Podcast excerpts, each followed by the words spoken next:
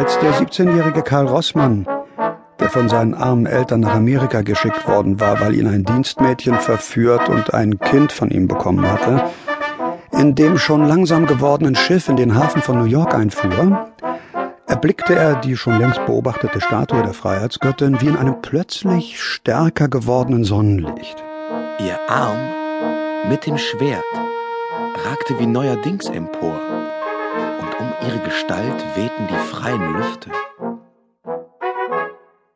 So hoch, so hoch, sagte er sich und wurde, wie er so gar nicht an das Weggehen dachte, von der immer mehr anschwellenden Menge der Gepäckträger, die an ihm vorüberzogen, allmählich bis an das Bordgeländer geschoben. Ein junger Mann, mit dem er während der Fahrt flüchtig bekannt geworden war, sagte im Vorübergehen: ja, Haben Sie denn noch keine Lust auszusteigen? Ich bin doch fertig, sagte Karl und hob aus Übermut und weil er ein starker Junge war, seinen Koffer auf die Achsel. Aber wie er über seinen Bekannten hinsah, der ein wenig seinen Stock schwenkend sich schon mit den anderen entfernte, merkte er bestürzt, dass er seinen eigenen Regenschirm unten im Schiff vergessen hatte. Er bat schnell den Bekannten, der nicht sehr beglückt schien, um die Freundlichkeit bei seinem Koffer einen Augenblick zu warten, überblickte noch die Situation, um sich bei der Rückkehr zurechtzufinden und eilte davon. Unten fand er zu seinem Bedauern einen Gang, der seinen Weg sehr verkürzt hätte, zum ersten Mal versperrt, was wahrscheinlich mit der Ausschiffung sämtlicher Passagiere zusammenhing, und musste Treppen, die einander immer wieder folgten, durch fortwährend abbiegende Korridore, durch ein leeres Zimmer mit einem verlassenen Schreibtisch mühselig suchen, bis er sich tatsächlich, da er diesen Weg nur ein oder zweimal und immer in größere Gesellschaft gegangen war, ganz und gar verirrt. Hallo? Es ist ja offen. Und jetzt haben Sie auch noch den Koffer verloren. Vom Regenschirm rede ich gar nicht. Der Mann setzte sich auf den Sessel, als habe Karls Sache jetzt einiges Interesse für ihn gewonnen. Ich glaube aber, der Koffer ist noch nicht verloren. Glauben macht selig, sagte der Mann und kratzte sich kräftig in seinem dunklen, kurzen, dichten Haar. Auf dem Schiff Wechseln mit den Hafenplätzen auch die Sitten. In Hamburg hätte Ihr Butterbaum den Koffer vielleicht bewacht. Hier ist höchstwahrscheinlich von beiden keine Spur mehr.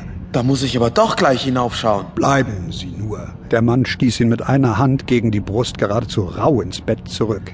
Entweder ist der Koffer gestohlen, dann ist keine Hilfe, oder der Mann hat ihn stehen lassen. Dann werden wir ihn, bis das Schiff ganz entleert ist, desto besser finden. Ebenso auch Ihren Regenschirm. Kennen Sie sich auf dem Schiff aus?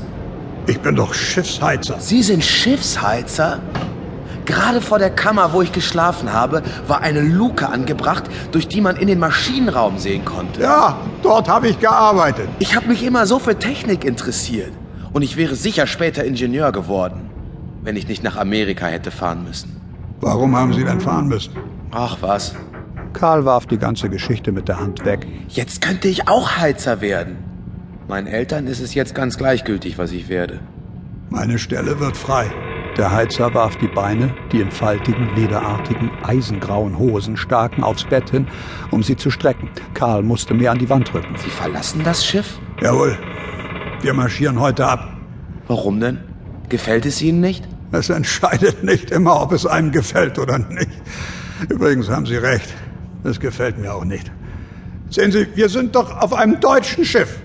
Es gehört der Hamburg-Amerika-Linie. Warum sind wir nicht lauter Deutsche hier? Warum ist der Obermaschinist ein Rumäne? Er heißt Schubal. Das ist doch nicht zu glauben. Und dieser Lumpenhund schindet uns Deutsche auf einem deutschen Schiff. Glauben Sie nicht?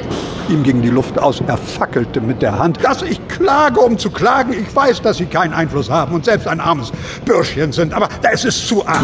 Und er schlug auf den Tisch mehrmals mit der Faust und ließ kein Auge von ihr, während er schlug. Ich hab doch schon auf so vielen Schiffen gedient. Und er nannte 20 Namen hintereinander, als sei es ein Wort. Karl wurde ganz wirr. Und hab mich ausgezeichnet, bin belobt worden, war ein Arbeiter nach dem Geschmack meiner Kapitäne. Sogar auf dem gleichen Handelssegler war ich einige Jahre. Er erhob sich, als sei das der höchst Punkt seines Lebens und hier auf diesem Kasten, wo alles nach der Schnur eingerichtet ist, wo kein Witz gefordert wird, hier taug ich nicht, hier stehe ich dem Schuhball immer im Weg, bin ein Faulpetz, verdiene hinausgeworfen zu werden und bekomme meinen Lohn aus Gnade. Verstehen Sie das? Ich nicht.